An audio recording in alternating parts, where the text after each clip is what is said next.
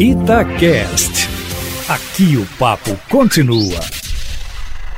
Há pelo menos dois motivos para explicar por que o novo ministro da Saúde, Marcelo Queiroga, ainda não tomou posse, embora as informações sobre isso ainda sejam meio desencontradas. Mas o que se sabe nos bastidores de Brasília é que o governo passou batido ao avaliar as condições necessárias para a posse do novo ministro, até porque a escolha de Queiroga foi um ato de família, ou seja, foi indicado pelo senador Flávio Bolsonaro, filho do presidente, e quem seria amigo coisa que desagradou o Centrão e pode até criar problemas políticos para Bolsonaro. Mas o fato é que a indicação surpreendeu o governo, porque o cardiologista parece dever à Receita Federal por ter sido sócio administrador de uma empresa privada na Paraíba e teria que resolver essa pendenga com a Receita, o que parece ser um processo moroso, porque a Lei 8.112 de 1990 proíbe que servidores públicos estatutários sejam administradores de empresas privadas, o que seria o caso do novo ministro.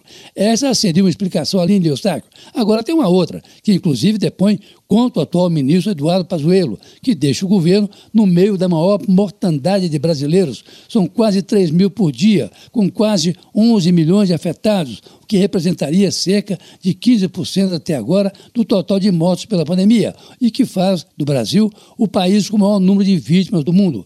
E o governo procura agora um jeito de evitar que o general possa até ser preso ao apiar do governo e, por isso, procura uma forma de dar a ele o cobiçado foro privilegiado, pelo qual só o Supremo Tribunal Federal poderia julgá-lo. Ontem parece que surgiu aí uma luz no fim do túnel, com a possibilidade de o presidente Jair Bolsonaro criar um Ministério de Assuntos Extraordinários e destinar a nova pasta para Eduardo Pazuello, fazendo dele um gestor para as ações climáticas da Amazônia, ou até mesmo criando uma secretaria com status de ministério, tudo para evitar que o processo que rola contra o general no Supremo possa cair numa vara de ações criminais, onde o filho chora e a mãe não escuta. Aline Eustáquio. Essas coisas estariam atrasando a nomeação do novo ministro Marcelo Queiroga, enquanto se esperam duas decisões importantes amanhã.